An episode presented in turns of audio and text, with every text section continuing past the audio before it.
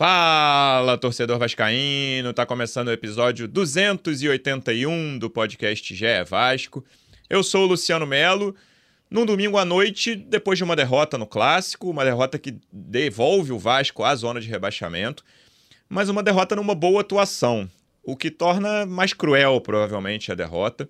A gente vai falar sobre esse jogo, sobre a próxima partida que virou final de campeonato. O Vasco tem mais 10 finais. O Vasco já vem jogando algumas finais há bastante tempo.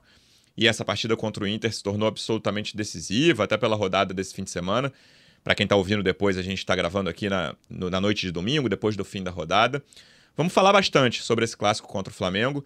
Estou recebendo aqui uma das repórteres que cobrem o dia a dia do Vasco no GE. Como é que você está, Emanuele Ribeiro? Seja bem-vinda. Fala Luciano Melo, torcida vascaína que nos acompanha nesta noite de domingo, pós-vitória do Flamengo no clássico contra o Vasco 1 a 0. E como você disse, Luciano, o Vasco fez um bom jogo, acho que foi superior ao Flamengo em boa parte dos 90 minutos, principalmente ali no segundo tempo. E como o Medel resumiu depois da partida, né, fica o sentimento amargo pelo que o Vasco fez. Eu acho que o João falou isso também no, no vídeo dele, né, para o nosso site que quem não faz leva. Foi isso que aconteceu no Maracanã. O Vasco teve inúmeras chances de abrir o placar, não concluiu. E aí o Flamengo fez o gol no segundo tempo, saiu vitorioso desse clássico, que foi muito equilibrado. É isso. Também por aqui hoje estava no Maracanã, assim como a Manu, dos três, só eu estava aqui na redação onde estou gravando. Os outros dois estavam na arquibancada, um na arquibancada, outra na tribuna. Representante do Vasco no projeto A Voz da Torcida, do canal Portal 9 no YouTube. Como é que você está, João Almirante? Seja bem-vindo. Fala, Luciano. Fala, Manu. Então quer dizer que o senhor não estava no jogo, então encontramos o culpado da derrota do Vasco nesse clássico. Estava trabalhando. Mas assim, é verdade. É, eu acho que, que existem várias maneiras de se frustrar com o futebol, e sem dúvida uma das mais doloridas é quando você joga melhor que seu adversário, cria oportunidades, não consegue concretizar e acaba tomando gol, né? Que eu acho que é, que é um pouco do resumo, especialmente do segundo tempo. O primeiro tempo foi um jogo equilibrado, o Vasco começa melhor, ali a partir dos 20 o Flamengo começa a entrar um pouco mais no jogo, termina o primeiro tempo bem melhor que o Vasco, né? Dando uma pressão ali. Fiquei surpreso que o, que o, fiquei surpreso que o Vasco levou pressão no fim do primeiro tempo. Nunca aconteceu, João, nesse é. campeonato. Pois é, mas o, o, Flamengo cresceu ali naquela reta final, obrigou o Léo a fazer algumas boas intervenções, né? E botou uma bola na trave também, teve um chute do Arrascaeta que passou perto. O Vasco teve também algumas situações interessantes no primeiro tempo, nessa primeira metade, né? Em que conseguiu é, ser um pouco superior.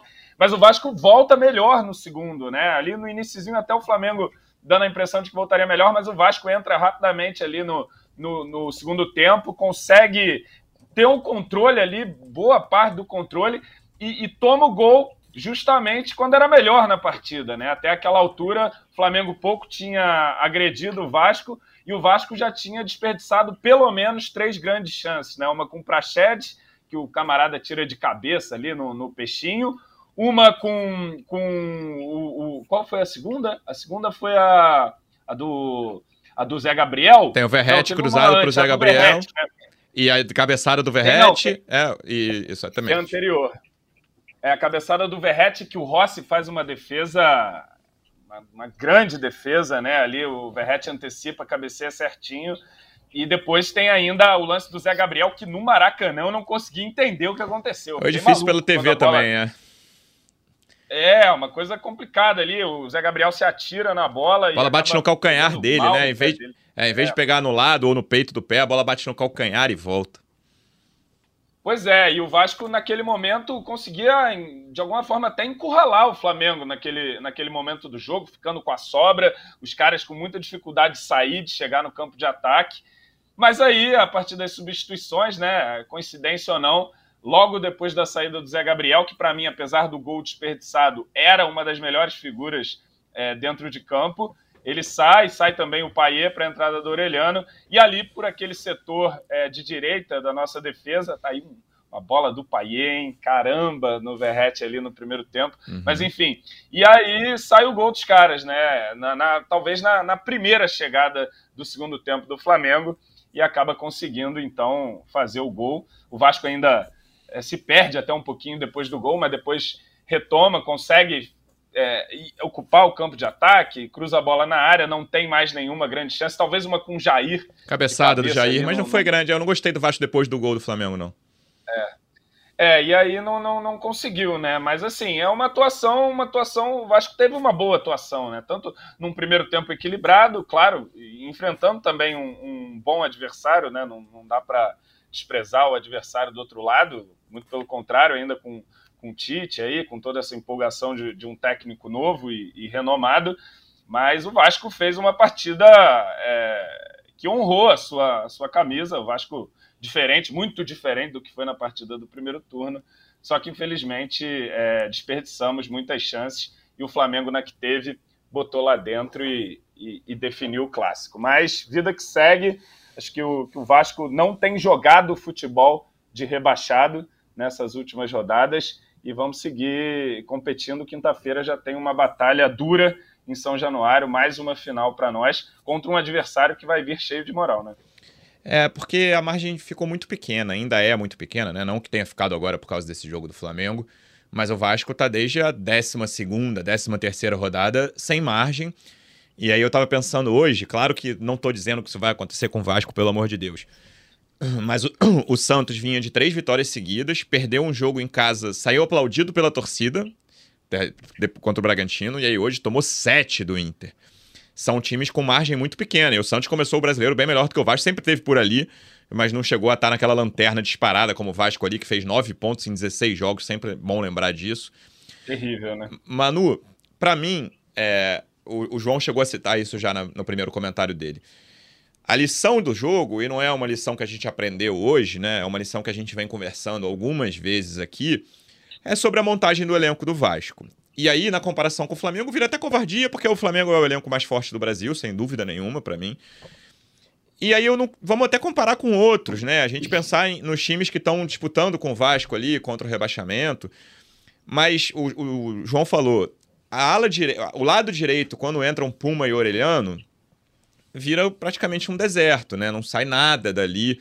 O Orelhano é um jogador que é o maior investimento da história do Vasco em direitos e muito abaixo, sabe? É um jogador que não consegue. Eu já falei aqui, o João já chegou a dizer que eu era hater do Orelhano em episódios passados. Eu não consigo ver o Orelhano desenvolvendo, não, não ajuda nunca quando entra. O Jair é um jogador que às vezes ajuda, mas hoje não gostei da entrada dele. Nada a ver com o azar que ele teve ali no gol. Achei que ele não manteve o nível. Não, não tiraria o Zé Gabriel, como o João falou para mim.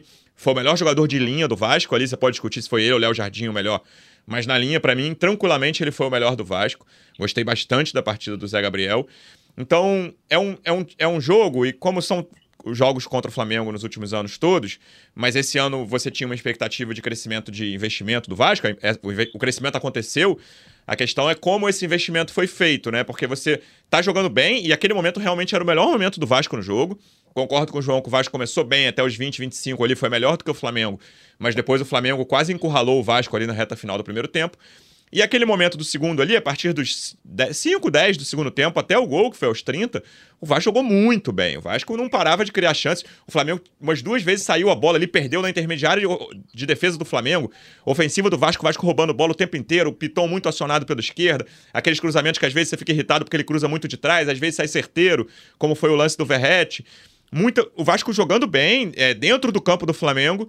E aí, você. Não tô falando que ah, o, o, né, o gol saiu por causa das mudanças, até porque não teve nem muito reserva envolvido, tanto do lado do Flamengo quanto do Vasco. O cruzamento foi do Gabigol, mas foi pro Léo. Aí o Léo. Nem, não acho que foi falha do Léo, mas ele deu o que. É, fez o que podia ser feito. Mas é um time que tem muita dificuldade quando precisa mudar, né? O treinador, quando olha para o banco, e aí o Marlon Gomes e o Rossi fizeram muita falta, né? É, isso ficou muito claro uhum. no jogo. Quando o Ramon Dias olha para o banco, ele tem muita dificuldade de mudar o jogo quando esse jogo precisa ser mudado. É, o sofrimento do treinador começou antes do jogo, né? Na questão de opções no banco de reservas. Rossi e Marlon Gomes com certeza fizeram muita falta. São dois jogadores que, se não titulares, entram no segundo tempo para mudar e ajudar o Vasco quando necessário. E hoje, contra o Flamengo, desde o primeiro tempo, analisando os jogadores que estavam no banco de reservas do Vasco, era difícil ver alguma solução saindo desse banco para ajudar o time no segundo tempo. E até por conta desses desfalques, principalmente do Marlon e do, do Rossi, né, é, o Ramon Dias acabou escolhendo o Paier como titular. Não que o Paier não seria titular caso os dois estivessem à disposição, mas a gente debateu isso no último podcast. Será que o Paier vai continuar? Em qual posição o Paier vai entrar?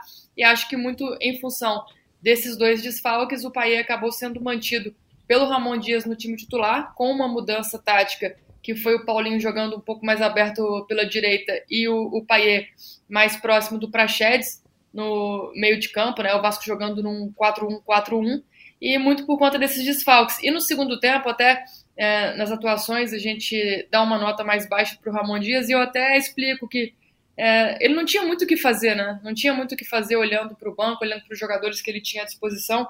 Eu acho que o maior erro dele talvez tenha sido mesmo tirar o Zé Gabriel, não que tenha sido por isso que o, o Vasco tenha sofrido o gol do Flamengo, coincidentemente, um minuto depois do Zé Gabriel ser substituído pelo Jair. Na coletiva, a gente até pergunta para o técnico qual foi a do Zé Gabriel, por que ele saiu, mas ele não explica se teve algum problema físico. Acredito que foi mesmo uma escolha do técnico, uma opção técnica dele. E o Zé Gabriel vinha fazendo um grande jogo.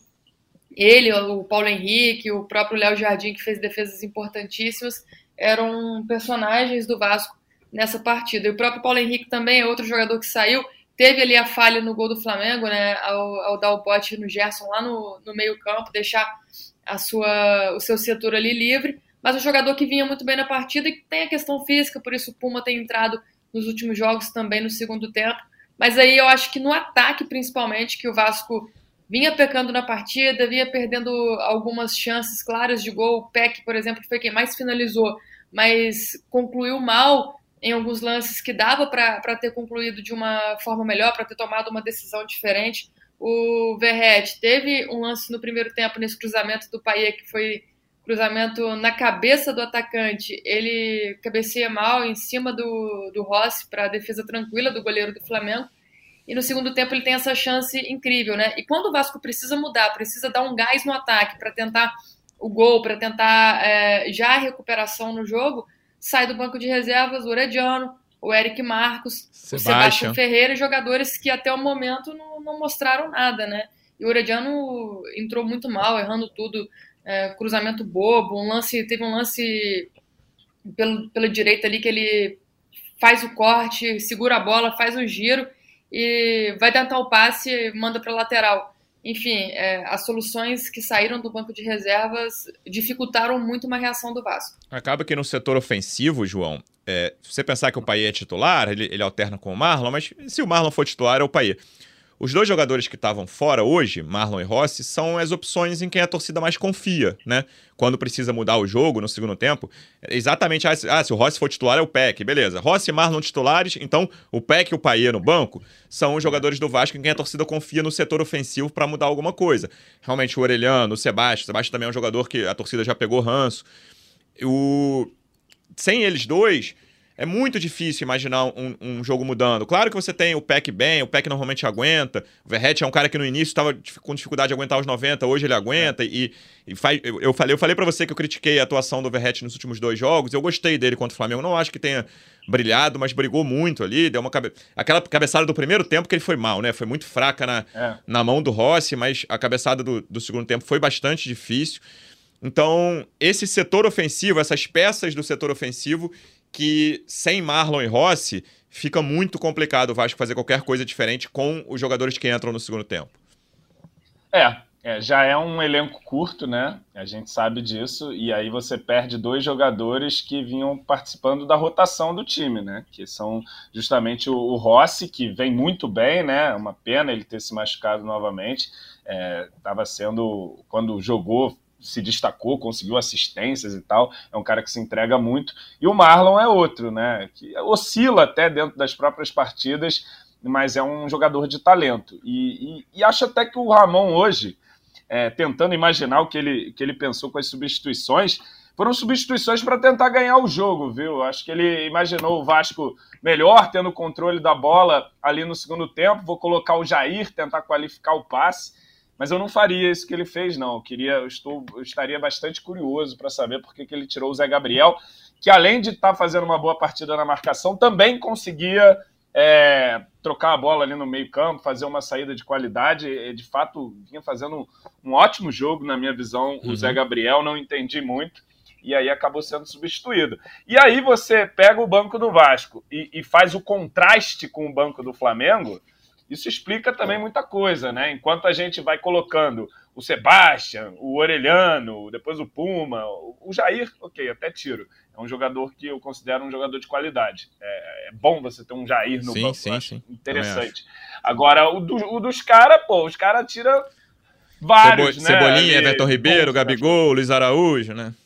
Pois é, enfim, e aí fica fica demarcado a, a, distância que ainda há entre os elencos, né? Embora o Vasco tenha feito uma partida muito, muito competitiva, tenha sido superior em boa parte desse jogo ali no segundo tempo, tenha tomado o gol quando era absolutamente superior em campo no segundo tempo, é, acabou na, na, qualidade individual ali. Eu, eu acho que eu, eu, nem vi o gol no vídeo ainda, mas me parece que não há falha do Jardim, não, né? Não, um, bola desvia no Jair, pô. Chute, a bola ainda desvia, né? É. Enfim, mas é, é o Paulo Henrique, agora que eu tô vendo ali, ele foi dar um bote lá na frente, né?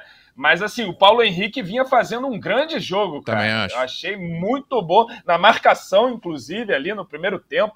Tava difícil driblar ele, assim. Eu fiquei é preocupado é... quando ele levou o cartão com os 30 e poucos do primeiro tempo. falei, Ih, vai, agora vai ser complicado de segurar ali o Bruno Henrique. Não, cara, ele deu conta do recado, ele errou nesse lance, mas ele deu conta do recado. É. E Roma também é aquilo, né? Foi dar um bote lá, enfim. É, aí tem a volta, né? O, o, problema é a volta, que ele, o Gerson chegou antes dele porque ele demorou a correr, porque ele é muito mais. Ele, é um ponto forte dele a velocidade, né? Ele é claramente mais rápido que o Gerson, mas a câmera não pega. Mas quando o Gerson toca a bola lá no meio de campo, o Paulo Henrique tá na frente dele, assim, pensando, né? Quem tá mais perto do Léo Jardim.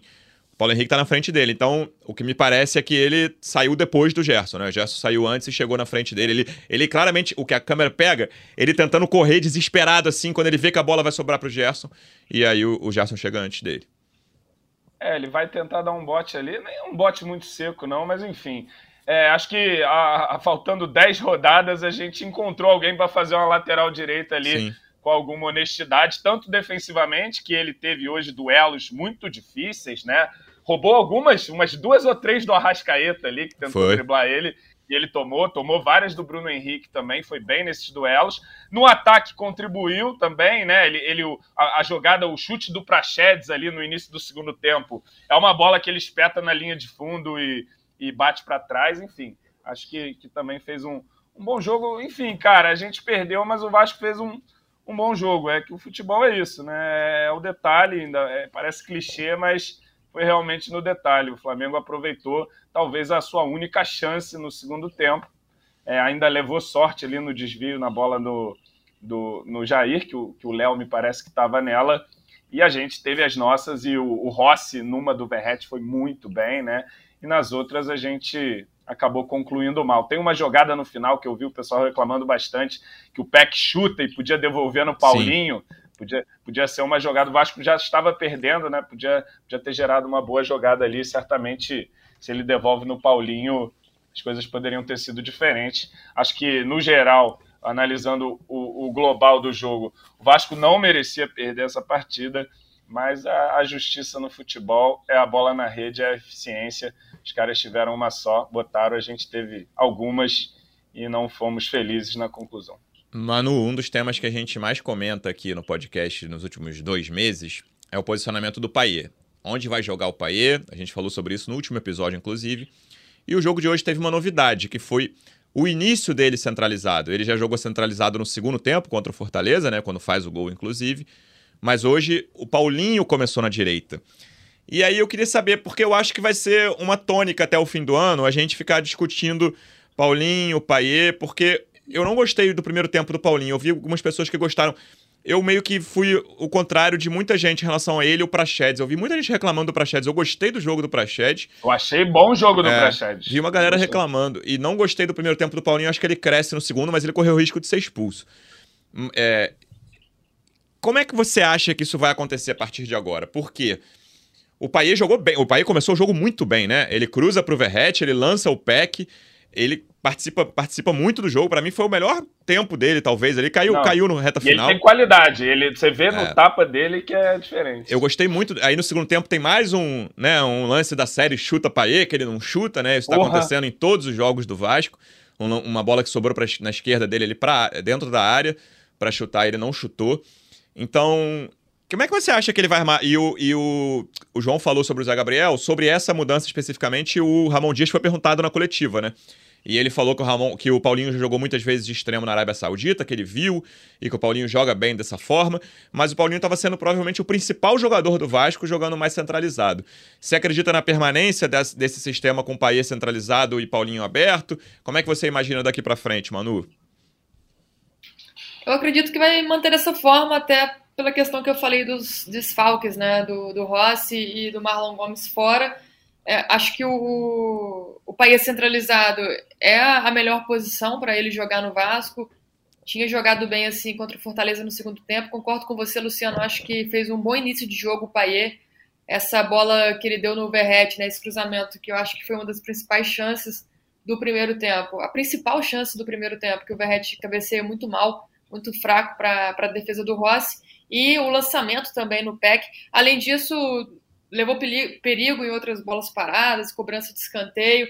É um jogador que eu fiquei observando ali. Quando pega na bola, realmente ele tem um, um toque diferenciado, ele sabe o que está fazendo. E acho que essa posição perto do Prachedes foi até como ele fez o gol contra o Fortaleza, recebendo o passe do Prachedes, levando para a canhota e chutando. Acho que é a posição que pode deixar o Vasco mais perto do gol. Agora a questão do Paulinho é uma questão que preocupa, porque eu concordo com você. Eu lá no Maracanã também não gostei muito do jogo do Paulinho. Achei o Paulinho até bem ali nos 20, 30 minutos que o Vasco foi bem no primeiro tempo, mas ainda muito aquém do que a gente já viu ele fazendo jogando no, no meio de campo. Mas eu lembro até que na coletiva de apresentação do Paulinho ele fala que poderia jogar aberto pela ponta também, que é uma forma que ele jogava na Arábia Saudita.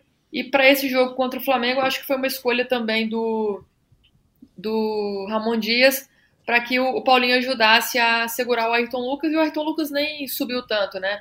Do outro lado tinha o Peck para ficar na cola do, do Wesley. Eu acho que era a estratégia, a escolha mais certa, pensando na velocidade e na intensidade do Paier. Mas durante o jogo a gente viu também os dois trocando de posição o tempo todo, uhum. principalmente no fim do primeiro tempo, quando o Flamengo cresceu no jogo, o Paulinho vinha para dentro para ajudar na marcação do Arrascaeta. Eu acho que é, é, esse sistema mais fluido mesmo, com os dois trocando de posição, mas o Paes centralizado, eu acho que ele tem que manter o Paes nessa posição para a gente ter mais oportunidade de ver o camisa 10 jogando ali pelo meio. É, provavelmente tecnicamente, mente, mente, é, são os dois melhores jogadores do elenco, né, João? Paê e Paulinho. E é difícil Sim que eles joguem na mesma faixa, né? No fim das contas, um, um deles vai ser sacrificado. O que, que você vê o, o Ramon fazendo sobre esses dois jogadores?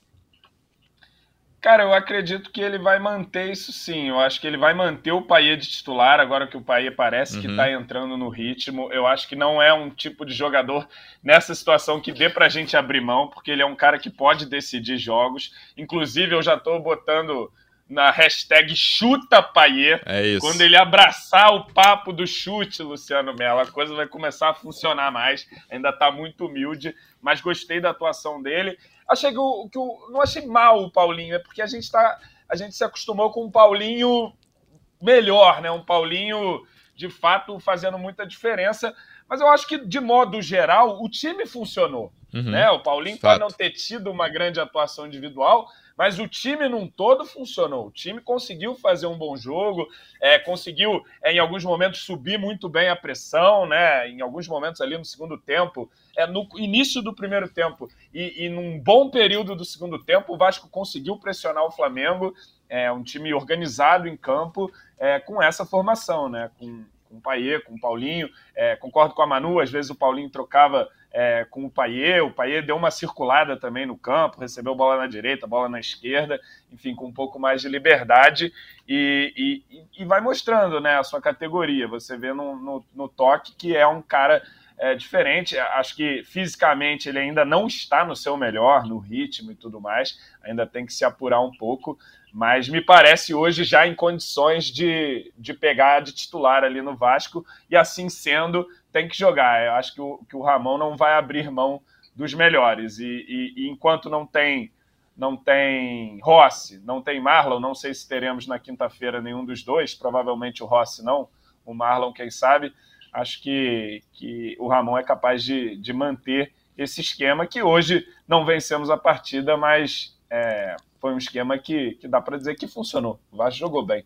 É, ele falou exatamente isso na coletiva, uma coisa que a gente fala aqui, e muitos vascaínos falam, né? Não é, seja já, estou, já estou próximo a Ramon Dias é, não mentalmente. Que não que seja uma exclusividade do podcast é Vasco, ele falou muito que o Paê não retrocede, usou o verbo retroceder, que o Paê não retrocede tão bem, e aí ele escolheu colocar o Paulinho ali por, por causa desse passado do Paulinho que ele viu na Arábia Saudita como extremo.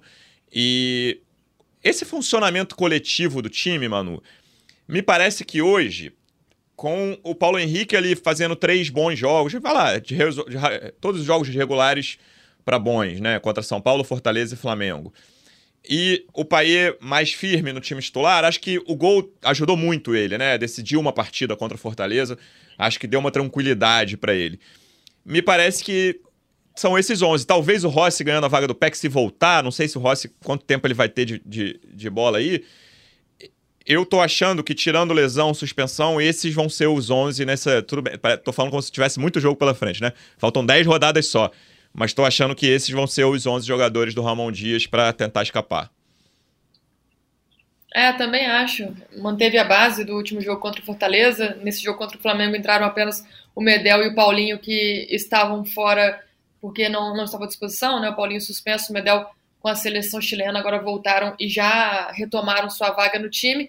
Acho que talvez até tenha uma vaga aberta ali na defesa, né? A gente discutiu isso no último podcast sobre o Maicon ter jogado muito bem contra o Fortaleza. Tem a questão do Léo tá sendo um pouco questionado pela torcida. Talvez o Maicon corra ali por fora e vá ganhando uma chance ou outra na defesa do Vasco. Mas no mais, eu acho que o principal problema do Vasco nessa reta final de Campeonato Brasileiro, o Ramon Dias conseguiu resolver, que é a lateral direita, com o Puma oscilando muito, não vinha jogando bem, o Gabriel Dias machucado, e o Paulo Henrique, um jogador que estava encostado no elenco, foi recuperado pelo treinador, o mesmo que ele fez com o Zé Gabriel no meio-campo. O Zé Gabriel hoje se tornou um dos melhores jogadores do Vasco contra o Flamengo, para mim também, jogador de linha, talvez tenha sido o melhor em campo. E o Paulo Henrique também sendo recuperado depois de umas semanas de preparação, de uma conversa mais firme com a comissão técnica. O Paulo Henrique tem essa característica de velocidade, de intensidade que ajuda a apoiar o ataque, mas também tem conseguido cumprir bem o que o técnico pede defensivamente. Então, acho que o principal problema, o principal calcanhar de Aquiles ali, o, o Vasco conseguiu resolver, que é trazendo o Paulo Henrique para jogar e ele entrando, se encaixando muito bem nesse time. Agora, a minha preocupação não é, não é nem com o time titular, Luciano, porque eu concordo, eu acho que essa base tá legal, dá para encarar bem essas últimas rodadas do Campeonato Brasileiro. O Vasco está competi tá competindo, é um time competitivo em relação ao que a gente viu no primeiro turno, naquele 4 a 1 do Flamengo, e agora nesse jogo de hoje, no, no segundo turno, o Vasco foi um time diferente, um time que jogou de igual para igual e até superior em alguns momentos, como a gente já disse aqui, contra um adversário de G4, com um elenco muito superior ao que o Vasco tem. Então não me preocupam os 11 titulares. O que me preocupa é justamente as opções do banco de reservas. Acho que o Ramon Dias vai ter que encontrar soluções, vai ter que fazer o que ele fez com o Zé Gabriel, com o Paulo Henrique, tentar encontrar ali algum jogador que não esteja rendendo tão bem e colocá-lo para jogar mais, né? Tem o Eric Marcos, que até entrou hoje, já Depois de muito tempo, jogo, né? Tava é um machucado, jovem, né? Sim, acho que o último jogo dele tinha sido na primeira semana de agosto. Depois foi relacionado contra o Bragantino e desde então estava machucado, mas vira opção, né? Pode ser um, uma peça interessante, mas hoje deu para ver muito pouco do Eric Marcos ainda, é um jovem de 19 anos, não dá para depositar a expectativa nele, mas fica essa preocupação com o Marlon Gomes e o Rossi fora, né? O Rossi, o que o Vasco divulgou é que ele teve um edema, já o Marlon Gomes teve uma lesão confirmada, os dois em tratamento já do departamento médico. A gente espera que em breve possam estar à disposição novamente. É, e em relação à rodada, João, eu tava pensando nisso oh. depois de ver. Depois de ver que eu não vi que foi na hora do, do Flamengo e Vasco. o Santos toma 7 do Inter. Eu fiquei pensando muito nisso, ah, porque o time tá reagindo. Com essa margem tão pequena, cara, precisa somar ponto, né? Mas tem uma questão que o Vasco começou a reagir na 17 rodada, então são 12 jogos. Desses 12, o Vasco perdeu 3. Dois para os melhores elencos do Brasil, Flamengo e Palmeiras, e tem a derrota fora da curva na Vila Belmiro ali. Que... E roubado pro Palmeiras, ok? Exatamente. São, são 12. São três derrotas em 12 e duas muito esperadas, até porque os dois manos eram do adversário, né? Tanto contra Flamengo quanto contra Palmeiras nessas duas partidas. Então, são. Eu acredito, assim, para mim, a lição de hoje é, cara, manter tranquilidade. O Vasco jogou futebol, o Vasco fez um bom jogo, já teve, já teve até vitória que o Vasco jogou pior nesse tempo aí. A empate, tô lembrando agora do Bragantino. Mineiro, é, o Bragantino, o empate América. contra o Bragantino e vitória sobre o América, que o Vasco jogou consideravelmente pior do que hoje, assim, é, bem pior. O Vasco tem um time titular hoje, o Vasco compete, o Luiz Roberto na transmissão falou muitas, muitas vezes essa palavra compete sobre o Vasco. E é um time que, cara, é, é porque vem a pressão, né? E aí, quinta-feira é um jogo muito tenso. É um jogo que, cara. E aí o Inter vem de meter sete. Melhor momento do Inter no ano, né? Acabou de meter sete. Mas talvez Santos. o Inter talvez se relaxe um pouco também é. da briga, né? Achando dar uma. É um jogo tenso, mas um jogo que o Vasco tem condição de ganhar, cara. Tem uma preocupação do mesmo lado que era o Bruno Henrique, agora é o Wanderson, que é um jogador que tem dificuldade de finalização, mas ele é um terror ali pelo lado esquerdo do ataque. Tem o Alan Patrick, que é, talvez seja o melhor meia do campeonato. Então é um problema ali que, cara é um time forte, individualmente melhor do que o do Vasco, coletivamente, possivelmente também, o, o Inter é melhor do que o Vasco, mas o Vasco hoje consegue competir e tem totais condições. Eu tinha falado de sete pontos nesse, nesses quatro jogos no Rio, né? E a gente tinha falado, ah, não, vamos, é, tentar ganhar oito.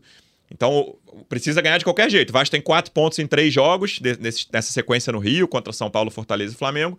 Falta o Inter. Chegar nesses sete pontos, para mim, tá tudo sob controle, mas precisa ganhar esse jogo na quinta-feira. É precisa confirmar. E, e, agora a briga me parece que é fazer mais pontos que Goiás e Santos até o final, né? Essa, essa vitória do Cruzeiro hoje não estava não tava nos meus planos. Eu é. acredito, eu ainda acredito no Cruzeiro, mas o Atlético Mineiro não ajudou.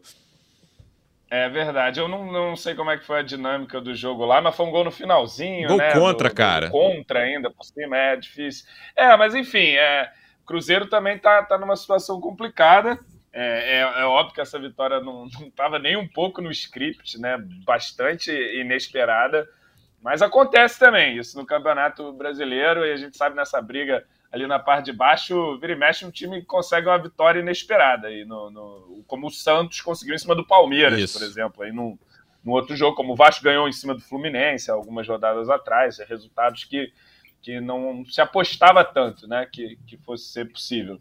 Enfim, mas é, a briga tá aí, cara. E, e, eu acho que hoje a gente tem confiança de que vai brigar, né? Hoje o torcedor vai para o estádio sabendo que o Vasco é, tem condições de, de, de, vencer qualquer adversário. Né? O Vasco compete, compete bem, e competindo você tem condições de vencer qualquer um. Hoje a gente teve chances de abrir o placar, não sei se venceria a partida, mas teve algumas chances de abrir o placar contra um adversário de qualidade e, e enfim, não conseguiu. Vamos ver se contra o Internacional, quinta-feira, é, a, a, calibragem do, do, das finalizações está um pouquinho melhor para a gente sair na frente. Tem um dado interessante do Vasco no campeonato. Sempre que o Vasco abriu o placar, o Vasco não perdeu a partida. Uhum. Para você ver a importância de você abrir o placar, que seja é, assim em São Januário e que o gato Milu, Luciano Melo, vai comer dois, a né? ração né? no potinho do Vasco. Desgraçado esse bichano aí. Cara. Acertou contra Fortaleza e Flamengo, né? O, o gato Milu. É. o, em Vamos relação. O que, que, ele, que ele vai. Vou ter que botar um, um sachezinho ali de carne ali no potinho do Vasco. Me ajuda aí, gato Milu. Porra. Ô, Manu, um ponto que me dá confiança nessa batalha aí, nesses 10 jogos que faltam, é a postura do Ramon Dias. E eu vi até que foi a pergunta que você fez a ele na coletiva de hoje, depois do jogo, sobre o otimismo que ele demonstra. E ele reforça, ele falou muito de orgulho da torcida e orgulho dos jogadores, pelo que os jogadores mostraram dentro de campo, ele não arrefe, é, né, não tem arrefecer, né, cara, demorei para achar o verbo aqui. Não tem arrefecer com com Ramon Dias, é levanta a cabeça, vambora, o Vasco não vai cair, tá tudo certo, eu acredito nos meus jogadores, eu confio na torcida. Ele mantém essa postura desde a chegada dele. É, né? São, são várias coletivas em que o Ramon Dias tem sido muito otimista. Eu até perguntei justamente sobre isso para entender como que está sendo o dia a dia de trabalho ali, porque ele está tão otimista, né? E o, o jogo por si só já diz é, sobre esse otimismo do Ramon Dias, né? O Vasco competindo contra o Flamengo, tudo que a gente falou aqui, eu acho que mostra um caminho interessante para o Vasco nessas últimas dez rodadas.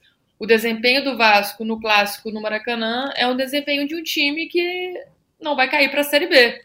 O Vasco, se continuar desempenhando dessa forma, com certeza vai ficar muito mais perto da vitória, como disse o João. Mas as coletivas do, do Ramon são sempre muito otimistas, muito positivas nesse sentido. Ele está sempre sorrindo, sempre ali com uma leveza, com uma tranquilidade. Eu acho que é isso que ele passa para os jogadores no dia a dia. Ele falou também que já conversou com a galera ali depois no, no vestiário, é, parabenizou os jogadores pelo jogo que eles fizeram, é, até cobrou, disse que tem umas coisinhas para melhorar. Então acho que com o Ramon Dias o, o Vasco está em boas mãos não só na questão tática, mas na questão também de, de confiança, de motivação. Ele é um técnico que leva essa energia positiva para o dia a dia ali de trabalho dentro do Vasco. João, vou te fazer uma pergunta que eu vi que despertou alguma polêmica nas redes sociais depois do jogo. A torcida pode aplaudir depois de derrota em clássico? Cara, eu fiquei meio dividido, sabia? De, é, eu não aplaudi, não, mas eu também não condenei quem aplaudiu e quando cantaram Vasco, quando os jogadores vieram ali saudar a torcida, eu cantei também, porque assim, cara, é, nesse momento a gente tem que dar força, cara, tem que mostrar que tá junto. Eles sabem que a gente tá junto, a gente tá chegando junto é, em todos os em todos os jogos e, e, vai continuar sendo assim até o final. Então acho que tem uma, uma coisa bacana nisso, sim. Assim, eu, eu sei que é, divide opiniões, né? Muita gente fala, não, porra, aplaudir derrota e tal, é, acostumar com fracasso, mas eu não vejo por esse lado. Eu vejo é, um, um, lado da torcida abraçando o time, mostrando que está junto, que acredita, sobretudo, que, que jogando dessa forma a gente pode sair. Eu acho que, que dificilmente o time seria aplaudido se jogasse mal, né? Claro. Que, que o aplauso foi por, por reconhecer que o time ah, jogou o jogo e acabou não, não tendo, sendo feliz nas conclusões ali. O goleiro também participou muito bem. Foi eleito por muita gente, inclusive do lado rubro-negro, como um, uma das do Flamengo, né? figuras né? do é. jogo, né? O goleiro dos caras. Então, isso já, já mostra que, que o Vasco jogou, né? Jogou o jogo. Então, assim, acho que foi um, uma forma da torcida mostrar que estamos junto, que vamos continuar junto e que, que para o time não deixar de acreditar, não deixar baixar a guarda. Fomos derrotados, mas a luta continua e nós estamos fortes para brigar, diferente é. do que, que éramos há rodadas atrás. Não me incomoda também. Eu sei que muita gente fica incomodada. Eu conheço muita gente que fica incomodada, não só vascaínos, né? Em outros contextos, torcedores de outros clubes, mas muitos vascaínos que ficam incomodados. Hoje foi uma partida em que o Vasco rendeu o que ele deveria render. Claro que há problema de finalização ali. O Peck é um cara que finaliza mal, especialmente ali no ataque. O goleiro do Flamengo fez uma ótima defesa na cabeçada do Verret. E o Flamengo teve um, né, o ponto de sorte ali também, né? A gente tá falando que o. Eu falei duas vezes já desse jogo, vou falar a terceira. Que o Santos tomou 7, aos 50 segundos o cara fez um gol contra. 50 segundos de jogo, 1 a 0 Inter, é um cruzamento da esquerda que a bola bate no joelho, na canela do jogador do Santos e entra, e aí é ladeira abaixo. Tem muito componente de sorte também nesses jogos todos, não só do Vasco, claro. Então, é um reconhecimento ali de que, ó, é, aprovamos o que vocês fizeram em campo, não aprova é, aprovamos, estou pensando no cabeça da torcida, né? É. Não aprovamos a derrota, mas estamos com vocês. Temos mais 10 jogos aí, vários deles no Rio e mesmo fora do Rio. A torcida do Vasco vai estar presente com, com o time. Não me incomoda, mas eu conheço muita gente que fica irritadíssima, que acha que é. é a, ah, estão apequenando o Vasco. É. Mas a música cantando foi justamente o Vasco é o time da virada, o Vasco é o time do amor, que é para mostrar que, mano, vamos virar essa, essa situação aí. O time, acho, acredito que, que a atuação dá confiança de que, de que o Vasco pode, pode fazer o que é preciso, e são o quê? Cinco, cinco vitórias em dez jogos, um aproveitamento aí de, de 50%. Vamos em busca, né? É, quatro empates, é, quatro vitórias. Jeito. Quatro vitórias em dois empates, 44 ali, muito provavelmente, né? Nem precisa exatamente das é. cinco, é. mas é por aí. Só pra gente, antes de encerrar, vou falar só de mais um jogador que a gente passou muito quase batido mesmo, e muita gente falou, até o Hugo Cileiro aqui no chat do YouTube, para quem tá ao vivo, Manu, sobre o Léo. Você falou aí que, ah, talvez quando eu falei do time dos 11, ah, talvez tenha uma dúvida na zaga ali. Realmente o Léo hoje foi um dos piores jogos dele, dos jogos grandes, assim. Fora aquela fase ali que tudo, né, tudo dava errado, o Léo saía chorando é. para dar entrevista, aquele início de brasileiro ali. Depois dessa reação, ele errou muito passe hoje, né? Nem acho que ele tenha comprometido na marcação ali, quando estava no um contra um contra os atacantes do Flamengo. Mas a saída de bola, que é o ponto forte, né? A gente até comentou no último episódio: ah, será que ele vai botar Michael e Medel juntos?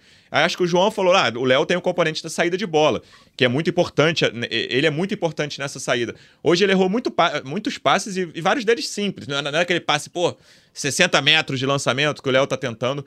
Ele errou algumas bolas que originaram ataques do Flamengo. É, ele. Acho é, que o problema maior do Léo nesse jogo. É para quem quiser, vai, Manu. O problema maior nesse do Léo nesse jogo aí é que ele errou muitos passes realmente, né? Até tava vendo depois do jogo o, os números, né, os dados. O Piton também é outro jogador que errou muito passe. Acho que talvez tenha sido o jogador do Vasco que mais errou passes no clássico, mas por outro lado, é um jogador que contribuiu muito, principalmente ofensivamente. É, você falou dos cruzamentos do Piton, acho que foi o, o, ponto alto dele ali. Eu gostei bastante do segundo esquerda, tempo né? do, é, do Piton, eu gostei bastante do segundo tempo, não gostei muito do primeiro. Mas gostei, apesar que tem um lance, ele tem essa mania, o um lance quando já tava 1 a 0 o Flamengo, que ele tá com a bola na intermediária e tem espaço para ele avançar, e ele cruza lá de trás, e aí cruza errado, a bola vai pela linha de, trás, de fundo. Né? É. é, ele, ele tem esse problema, né? Essa ansiedade de cruzar já da, intermediária. Mas no, no caso do Léo, especificamente, eu acho que o maior problema foi esse, foi o, o erro de passe, né? E o, o Medel com o Zé Gabriel, que encostava ali para fazer a saída de bola, já estava em outro nível, dois jogadores que equilibraram bastante a defesa do Vasco nesse clássico. Mas não acho que ainda seja uma situação para o Léo sair do time, o Maicon assumir a vaga de titularidade. Mas deixa essa instabilidade e essa insegurança, né? De saber, pô, o Léo vai manter o nível de atuação, o Léo já tem sido questionado, então dá, dá essa pulga aí atrás da orelha do, do treinador para o treinador resolver, mas por enquanto eu acho que não é uma atuação também que faz o Léo sair do time do Vasco. João. Eu, eu, acho que ele teve bons e maus momentos, para dar meu pitaquinho sobre o Léo, assim. É, me, me, irritou especialmente dois escanteios que ele cedeu. Do nada, um no né? No primeiro tempo, era uma bola para deixar sair, não sei o que ele tentou fazer ali. E foi perigosa, porque logo depois foi a cabeçada do Fabrício Bruno, que, que depois o Léo Jardim teve que, que, fazer a defesa. E teve um no segundo tempo também, que ele deu um escanteio de cabeça ali. Mas nos passes ele acertou umas cavadas para o Piton também, que ele errou outras, né? Mas ele uma outra ele acertou também, enfim, não, achei que, que não, não foi um grande jogo do Léo, né, até por causa desse, desses lances, mas também não foi esse desastre, não, foi um, um jogo talvez um pouco abaixo, mas não achei tão mal assim. Manu, pra gente fechar, a gente ainda não tem informação sobre a situação clínica de Marlon e Rossi, né, para quinta-feira?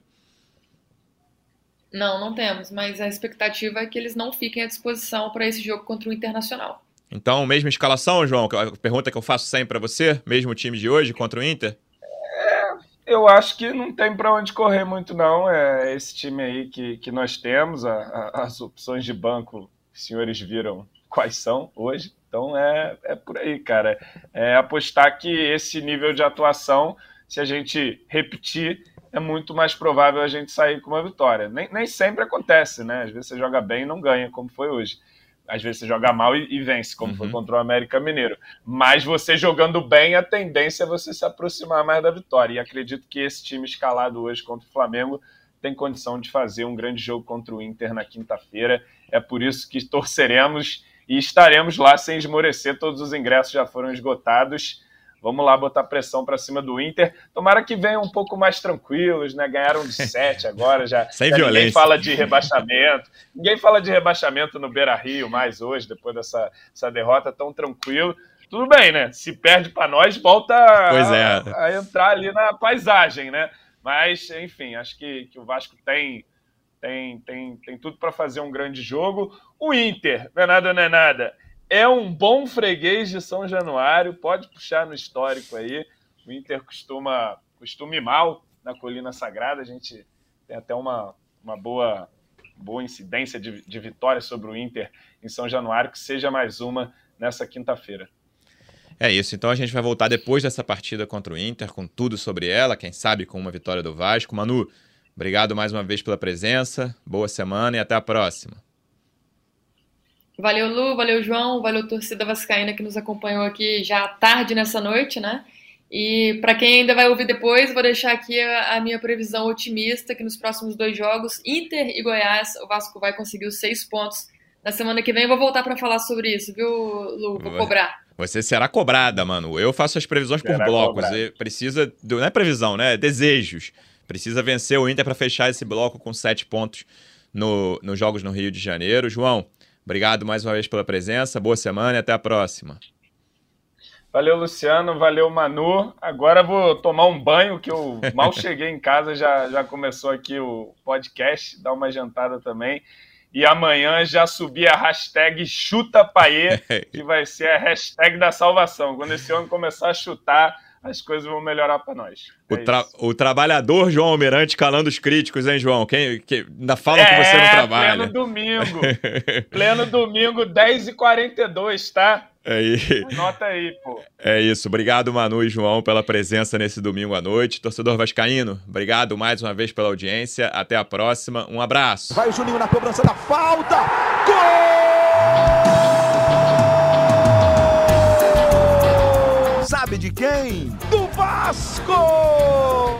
Do Vascão da Gama, do Gigante da Colina. É o GE Vasco.